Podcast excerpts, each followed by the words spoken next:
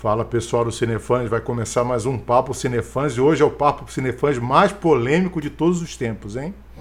Então eu chamei a minha equipe aqui para discutir sobre o Netflix e agora o Disney Plus que está chegando com tudo, investindo rios de dinheiro. O Mickey resolveu abrir o bolso para competir com a gigante da streaming e está aqui para falar comigo ele, sempre ele. E aí, João? Boa noite, gente. Boa noite, André. Boa noite, pessoal que está aqui. Mais um pra gente pagar, hein? Mais um. É verdade, prepara o bolso. Tá aqui com a gente também para discutir a Júlia. Oi, Júlia. Oi, André, tudo bom? Oi, pessoal. Oi, cinefãs. Tamo aqui, ó, no sofrimento para falar. Vamos ver se o Mickey agora pede desculpa. Vamos pedir aí uma, uma conta grátis aí pro Cinefãs, redenção. Aí também tá com Eu queria essa conta, vamos pedir mesmo, hein? Também está aqui comigo para falar sobre esse assunto que vai pegar fogo, o Bernardo. Oi, Bernardo. Fala, André. Fala, galera do Cinefãs. Então, gente, hoje é dia da gente comentar se esse império que o Mickey tá fazendo vai pra frente ou não vai. Esse joguinho de war particular com a Netflix que ele tá fazendo. Não só ele, né? Mais gente. Mas vamos discutir aqui e ver o que a gente acha. É verdade, é um joguinho bem interessante. Tomara que a gente ganhe, não eles, né? A gente tem que ganhar. Então eu vou começar com o João, que ele pediu para ser o primeiro a falar. E Mentira. Foi sim, João. Não fique Adoro tímido aparecer. agora. Eu sou sempre forçado. Não, não fique é. tímido agora. Tem uma arma na minha cabeça. É, só pra deixar, só pra deixar claro, é, devido ao nosso último podcast, eu trouxe um, uma arma de sonífero para rinoceronte, caso o João se empolgue bastante. KKK. Isso aí, então. Então fica calmo, João. Não se empolga para não tomar o sonífero. João, você que é o grande fã do Netflix, sempre fala do Netflix, fala pra gente. Com esse investimento maciço da Disney, o pessoal fala em um bilhão de dólares para montar o serviço dele. Você acha que o Netflix tem que tremer um pouquinho, tem que se mexer, fazer uma coisa diferente? Ou continuar do mesmo jeito que vai ter espaço para todo mundo? Netflix não só pode, como deve tremer. Ainda mais de estar tá fazendo esse ano tanto conteúdo porcaria, inclusive se você não viu ainda, saiu um review nosso do Date Perfeito que saiu na sexta-feira, dia 12. Vai dar uma lida lá, vai dar uma lida na nossa primeira nota péssima, que foi péssima mesmo, gente. Foi, olha, eu escrevi com Júlia, a gente viu o filme quase querendo, sei lá, trocar urgentemente porque tava difícil. Inclusive, Bom, Netflix, quero minha uma hora e meia de vida de volta. Por favor. Um de serviço. Agradeço. É, mas assim, não só pode como deve tremer, porque, bom, é mais uma concorrência, né? Só que essa não é qualquer concorrência. Essa é a única concorrência que com certeza pode bater o império da Netflix de uma forma que ninguém vai estar tá preparado, cara. Porque, na verdade, não é bem o ninguém vai estar preparado. Porque apertem os cintos, um bilhão de dólares, gente. Um bilhão de dólares não é pouca coisa. Ainda, a gente estava falando em off, é um serviço que vai ser oferecido por muito pouca, muito pouca grana. São 53 dólares que o André comentou aqui com a gente em off por ano. Isso é, é muito barato. Já é, é, como se fosse o preço inicial da Netflix, só que sem o, o mês grátis. É, eles já estão oferecendo muita coisa legal. Inclusive, bom, vamos lá. A, a, Disney já vai ter um catálogo todo preparado praticamente, porque, bom, a gente tem Hannah Montana, a gente tem Feiticeiros de Waverly Place, a gente tem Zack Code, a gente tem toda a década de 90 de, de desenhos animados maravilhosos. A gente tem 70 anos de conteúdo maravilhoso sendo produzido, que a Netflix tem o quê? 4? 5? 10 anos. É, uma década. Eu acho. No máximo. Bom, é, a gente já tem uma tradição muito grande da Disney. É, já, já vai empurrar a porta com. Não é nem com o pé, vai dar uma voadora, sei lá, vai arrombar a porta, a gente não vai nem ver o que aconteceu. Já tá prometido um, um conteúdo de uma, de uma série com base no com Amor Simon, que foi um filme que eu particularmente gostei bastante. É, não faz essa cara, não. É, então, assim, já tem muito conteúdo pronto. Vai ter muito conteúdo bom porque a Disney não erra. Por incrível que pareça, a Netflix ainda erra muito, porque a Netflix não tem experiência assim com conteúdo. A Netflix está crescendo, a Netflix está aprendendo, mas ela não tem 70 anos de bagagem. Então vai ter que correr muito atrás do prejuízo agora, vai ter que crescer bastante, senão não vai dar não. É verdade. E lembrando que eles pegaram conteúdo da Fox também, né? Vai ter o National Geographic, vai ter muita coisa, né? O Simpsons já foi confirmado também no. né? Vai ser bem interessante. Bacana. Júlia, você. A, Netflix- a Disney está prometendo chegar aqui para arrebentar no segundo semestre do ano que vem. Vem logo, por favor. Calma, João, calma, vai chegar. Você acha que eles devem fazer esse tipo de investimento na América Latina, que é a Netflix, é bem forte? Ou só o nome da Disney já garantia que o pessoal já vai ficar querendo mudar para lá, para cá, para eles? Então, né, aqui no, na, nas Américas, né, como um todo, a gente tem uma influência forte da Disney pela questão dos Estados Unidos, né, que é o país sede do Walt Disney, de todos os parques, dos filmes e tal.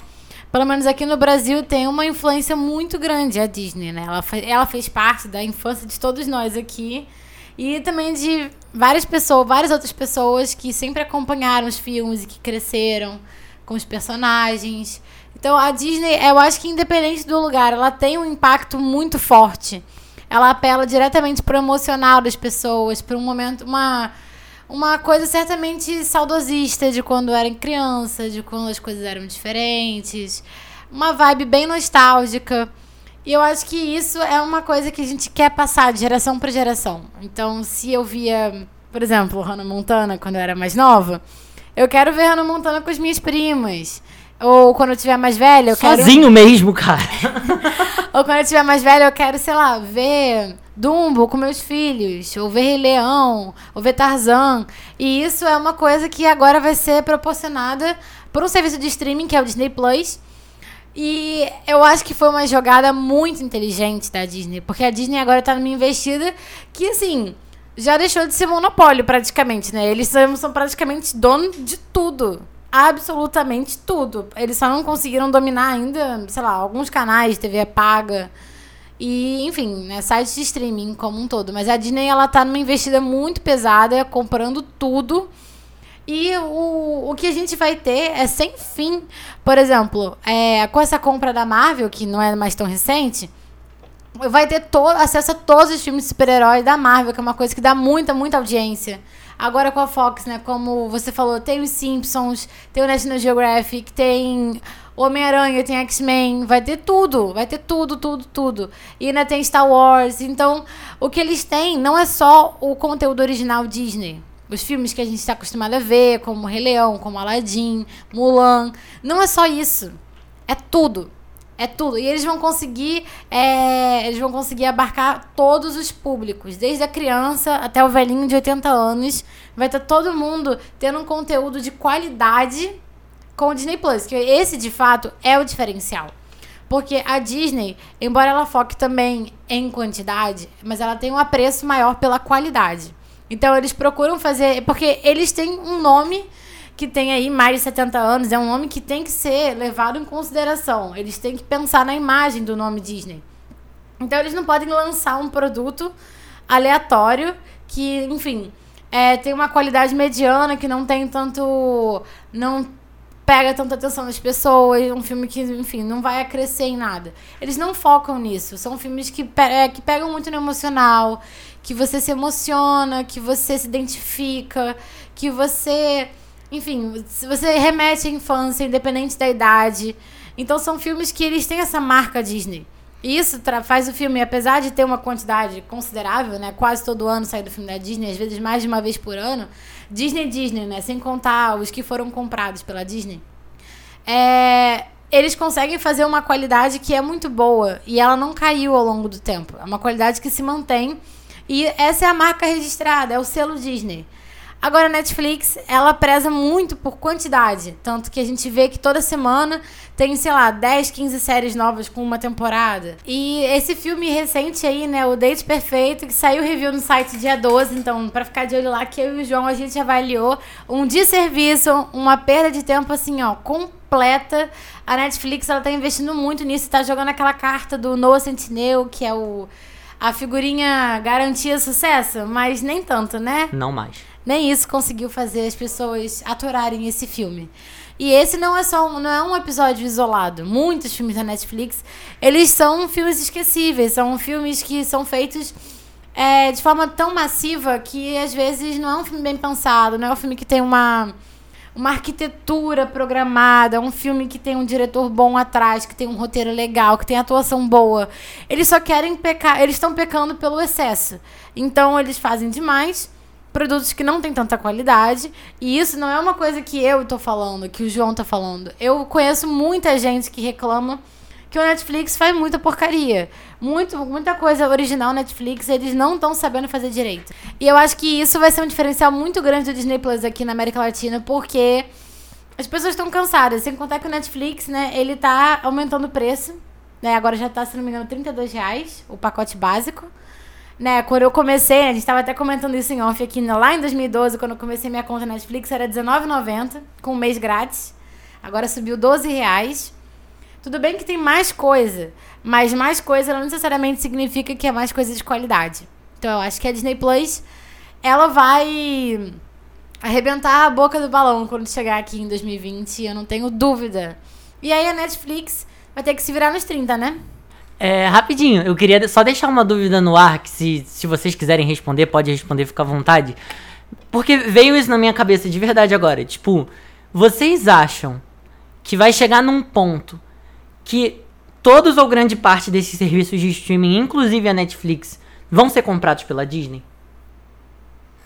Eu acho que é muito difícil a Netflix ser comprada pela Disney, a não ser que ela esteja numa grande e bela merda, desculpa. É porque a gente tem. É, é porque assim, se você pensar. Eu acabei pensando nisso agora.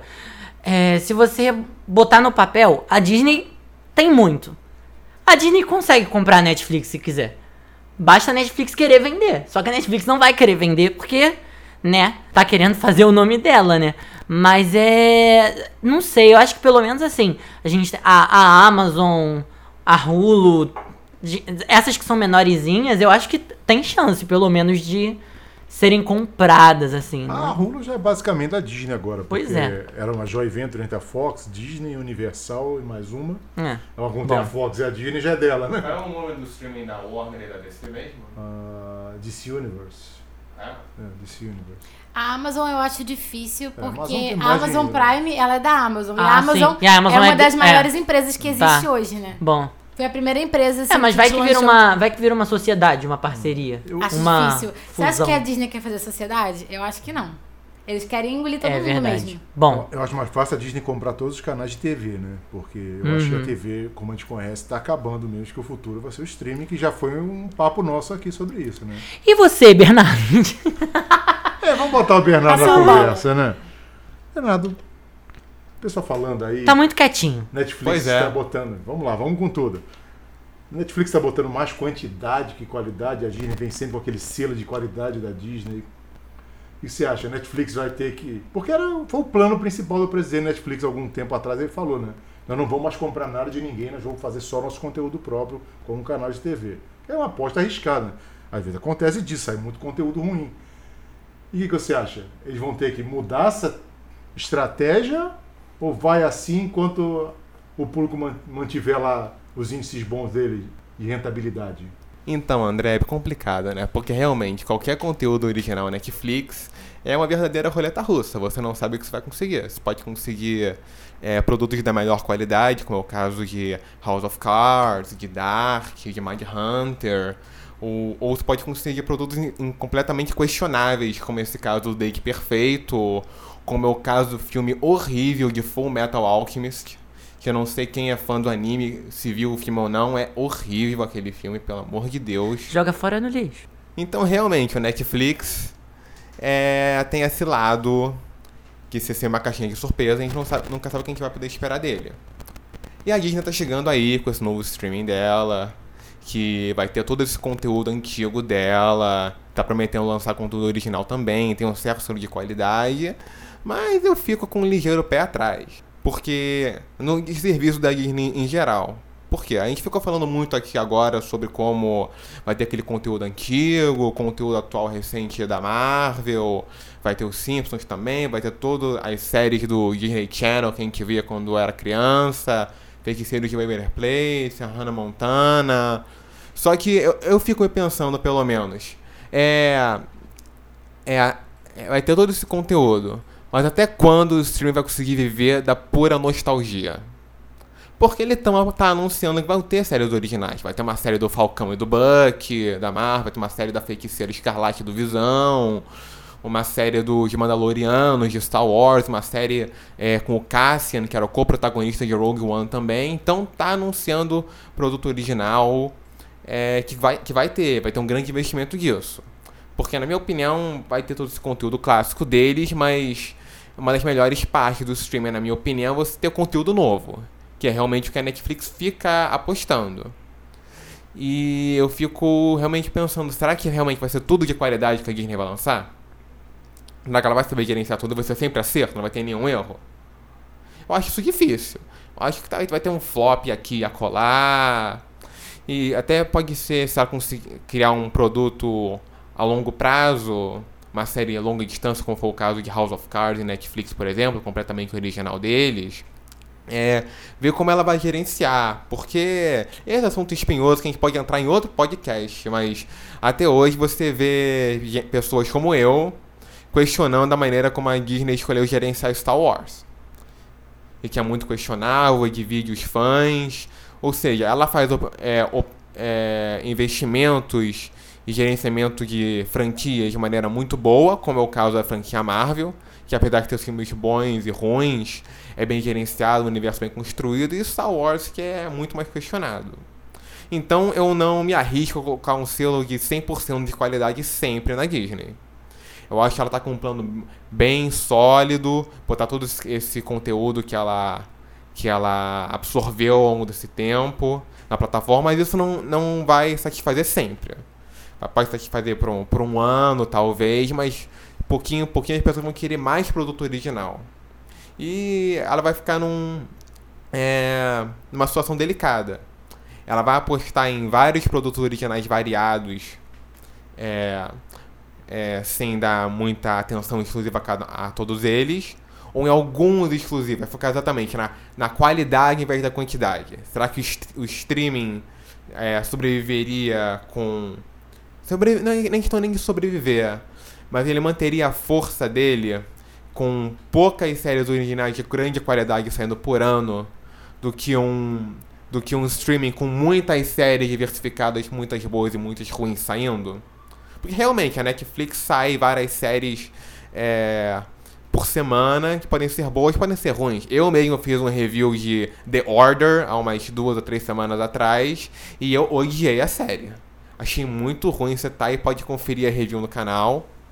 E, mas eu, por exemplo, essa semana acabei de ver Areia Movediça que me surpreendeu, inclusive uma minissérie produzida pela Netflix, uma minissérie sueca, o que mostra uma veia da Netflix em dar oportunidade não só para produtos é, dela criados lá no estúdio norte-americanos, como também produções criadas é, em outros países, adaptações de fora, seja na Alemanha, Suécia, até mesmo o Brasil.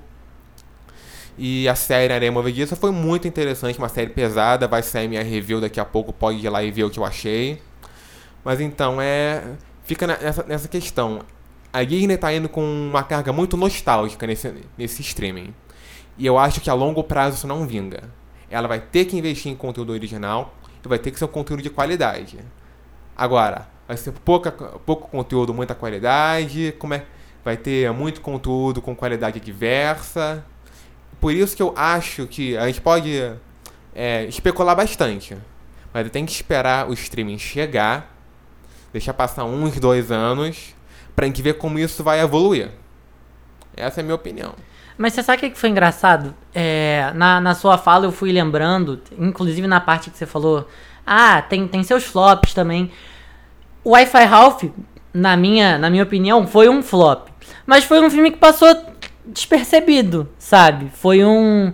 É, é assim, vocês estão rindo do que eu tô falando, mas é, é porque é meu parâmetro para coisas recentes que foram lançadas. Eu, por exemplo, até hoje não vi Moana. Triste. Também até não. hoje eu não vi Moana. não. Enrolados Isso é acho- uma denúncia, entendeu? O melhor filme dos quatro filmes que a Disney lançou, melhor que Frozen, não viu Moana. Isso é uma falta de respeito. Enrolados eu achei meio bobinho. Eu vou ser, vou ser sincero. Teve A Enrolados gente... dois, não é? Não. Teve, a eu acho que gente... teve, acho que saiu pra DVD, eu acho só. Não, não sei. É, a, gente te- a gente teve uns flops, mas é engraçado. Esses flops, eles são esquecidos. Tipo, a gente sabe que eles estão lá, mas a gente não lembra, entendeu? É como se, tipo, eles fazem, mas a gente sabendo que eles têm tanta coisa boa a oferecer, tanta bola dentro, tanto ponto que eles conseguem com a gente, esses pontos a menos parece que ficam um pouquinho. É, eu não, não, não sei se esquecidos é a palavra, mas eles ficam um pouquinho, tipo. A gente acaba passando o pano um pouquinho pra, pra Disney por causa disso. Porque, querendo ou não, mesmo tendo coisa ruim.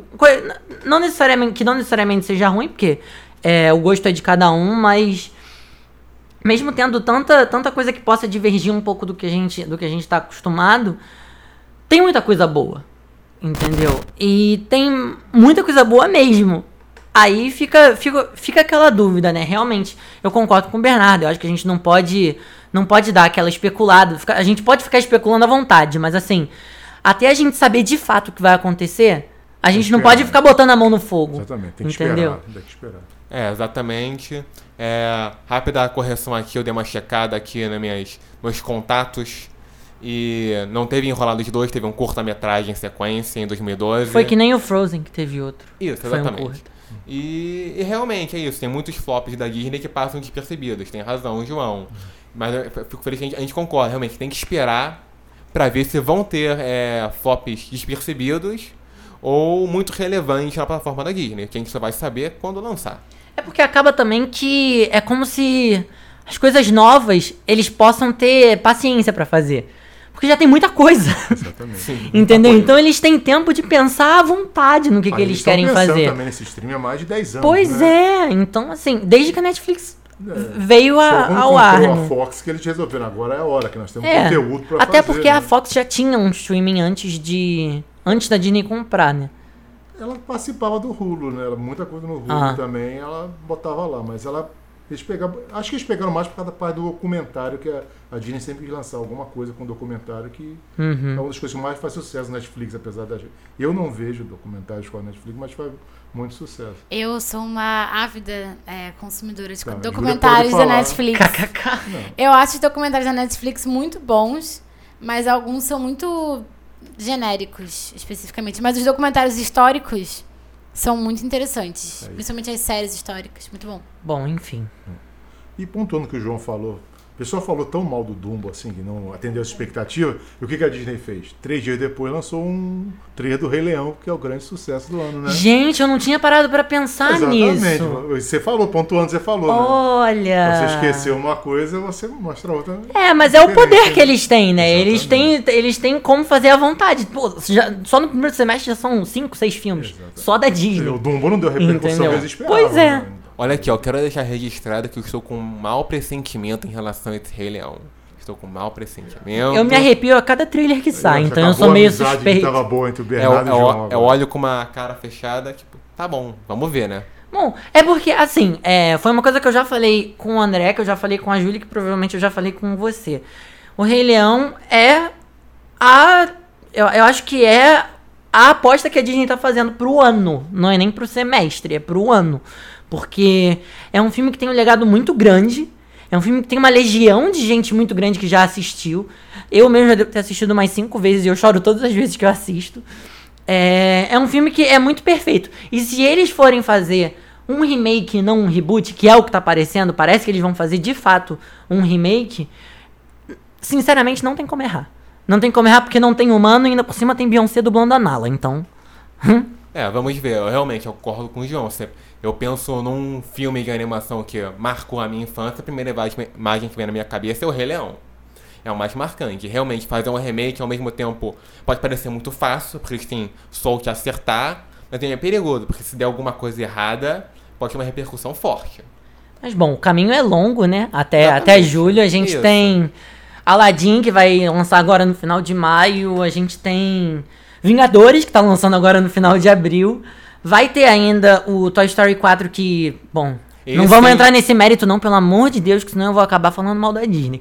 É. Não, fica pra um próximo. Mas assim, as expectativas elas estão altas mesmo, eu acho que de todo mundo pro Rei Leão. Não tem jeito. Tipo, as minhas expectativas elas estão neutras pro, pro, pro Aladdin, porque depois do que eles fizeram com o Dumbo, eu tô um pouquinho com o pé atrás. Mas se eles acertarem no Aladdin, eu tenho. Eu sinceramente acho que eu posso botar minha mão no fogo falando que o Rei Leão vai ser o filme Calma. do ano. É, Calma, em, rela- em relação ao Rei Leão, eu vou citar minha mãe aqui e dizer que eu não sou todo mundo. Então, é. Eu vou esperar pra ver, eu vou esperar pra ver. Dumbo ainda não vê. Mas realmente, a minha preocupação com o Rei Leão é que realmente é o primeiro filme live action, CGI desse da Disney que não tem nenhum humano. Nenhum humano. Realmente, isso pode ser um diferencial. Será que vai convencer? Será que o- É, pode parecer um grande videogame, né? É Exatamente. esse, esse é o problema, né? Esse pode falhar, mas vamos esperar. Eu também tô com expectativa boa. Tô, eu tô no time do João nessa, hein? Tô no time do João. Que milagre. hein? As pessoas concordando comigo, Olha não. o plot twist. Eu fico me sentindo É, até. depois de quase 20 programas, alguém tinha que concordar com o João em alguma hora, não é? Jesus. Exatamente. Eu vou tirar um tempinho agora do. Já estamos quase no final, vou tirar um tempinho para falar. Esse pessoal que ouve sempre a gente aqui no Papo Cinefãs, nós estamos com uma rede boa de podcasts aqui no, no site. E inclusive estreou ontem. A produção tá mais pesada que a Netflix, hein? Tá, tá boa, tá boa. Estreou ontem no nosso canal o podcast da Júlia, o Mãe do Dragões, falando sobre a última temporada do Game of Thrones. Eu queria que ela falasse um pouquinho do podcast dela. Fala pra gente, Júlia. Gente, tava falando de plot twist, né? Então, por que não pegar esse gancho pra falar da série que destrói corações desde 2011 e que está finalmente chegando ao seu belo ou não belo fim, né?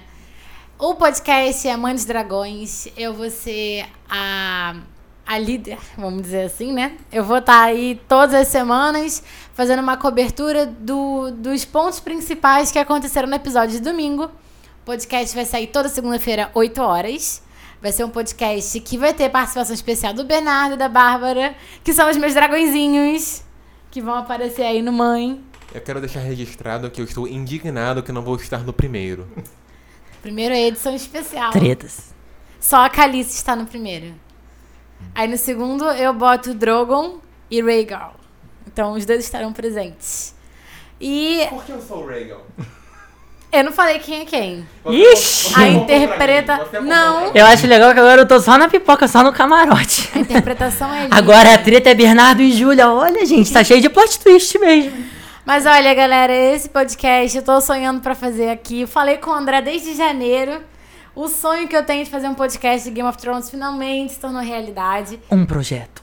Um projeto. Então, assim, domingo tava na contagem regressiva pro primeiro episódio, só alegria. Então, não deixem de acompanhar toda segunda-feira, 8 horas, lá no site.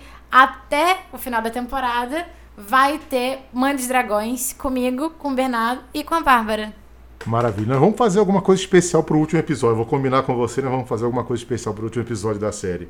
E também essa quinta agora vai ter um episódio muito especial do Quinta Cadeira do João, que ele vai ter o sofrimento danado de cortar a equipe dele.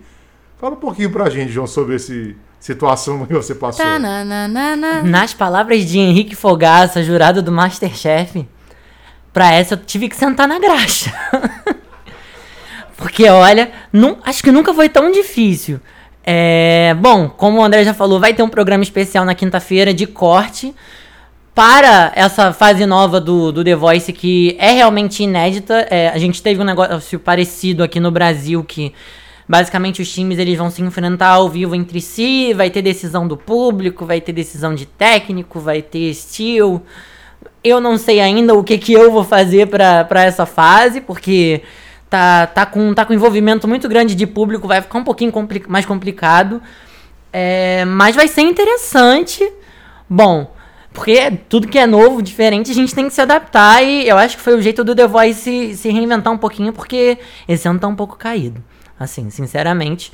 Mas, bom, quinta-feira tem programa especial, sexta-feira e sábado vai ter a programação normal. Na sexta-feira vai ter os comentários das apresentações. E no sábado, o comentário dos resultados. Provavelmente vai ser um programa um pouquinho mais curtinho, porque eu vou estar comentando dos resultados. É um negócio que é um pouco. É bem mais breve, dá, dá pra falar mais rápido. Então, de qualquer forma, não percam. Quinta, sexta e sábado, ter que me aguentar por mais uns 15 minutos. Que maravilha. A semana vai durar, hein? Três dias de João, hein? Fala, Bernardo. Só pra dizer que eu tô pensando em alguma coisa pra eu ter um programa pessoal meu também. Tô esperando só a, a inspiração vier pra agraciar vocês mais com a minha voz. É, segundo semestre pode ter um podcast do Bernardo. Opa! E eu vou puxar a sardinha também pro meu lado, que semana que vem é meu último programa da temporada do Pop em Dobra, que vai acabar a temporada do Discovery. Ah. É uma pena, né? Ah! Vamos ser o 14. É, Eu volto no ano que vem, não precisa se preocupar que em 2020 eu volto com. Jesus. Tá perto, pô. Um Exatamente, pulinho. Exatamente. Piscou, já foi. Ó o Pluto. Viu? Viu? Até o Pluto ficou chateado que vai acabar o meu programa. Viu? Isso é incrível, viu? O Mickey não fala, mas o Pluto ficou chateado. Gente, eu vou agradecer a presença aqui. Obrigado, João. Obrigado, André. Obrigado, Júlia. Obrigado, Bernardo. Obrigado você que escuta a gente toda semana. Muito obrigado por acompanhar. Sinceramente, muito obrigado por acompanhar o meu programa também, que é um programa que eu faço com todo o carinho do mundo. Muito obrigado por acompanhar o programa da Júlia. Eu tô agradecendo por ela, mas assim. é, ela provavelmente vai agradecer também. Mas é, muito obrigado por, por serem tão fiéis a nós e por estarem todo dia vendo o que, que a gente tá postando, interagindo com a gente. E continuem assim. Vamos que vamos. Isso aí, vamos que vamos. Ouve, João. Obrigado, Júlia. E Manos Dragões toda segunda. Gente, muito obrigada. Muito obrigada, André, João, Bernardo. Muito obrigada aos cinefãs que acompanham. E um abraço especial pra galera que tá aí ouvindo Mandes Dragões toda segunda-feira, 8 horas. Ou depois, ou antes, indo pro trabalho, indo pro estágio, indo pra faculdade, em casa mesmo. Também vou agradecer, né, vocês que escutam aí o Quinta Cadeira, que estão escutando essa voz irritante do João, assim como estão ouvindo a minha segunda-feira. É barra. Tem que ter coragem. Tô brincando. Mas é isso, galera. Valeu. E a gente não tem programa mais, né, Vera? Meu vai acabar, você não tem nenhum, mas obrigado pela participação. né? André, eu gostaria de citar é, Alfred Hitchcock em um discurso famoso que ele, que ele fez. Obrigado. Isso aí. Obrigado, gente, pela, por ouvir o programa. Esse foi mais um Papo Cinefãs. Eu sou o André aqui falando e não esquece de seguir o Cinefãs nas redes sociais, no Facebook Cinefãs, no Instagram, Twitter, arroba Cinefãs Oficial, no YouTube Cinefãs TV. E até a próxima. Valeu.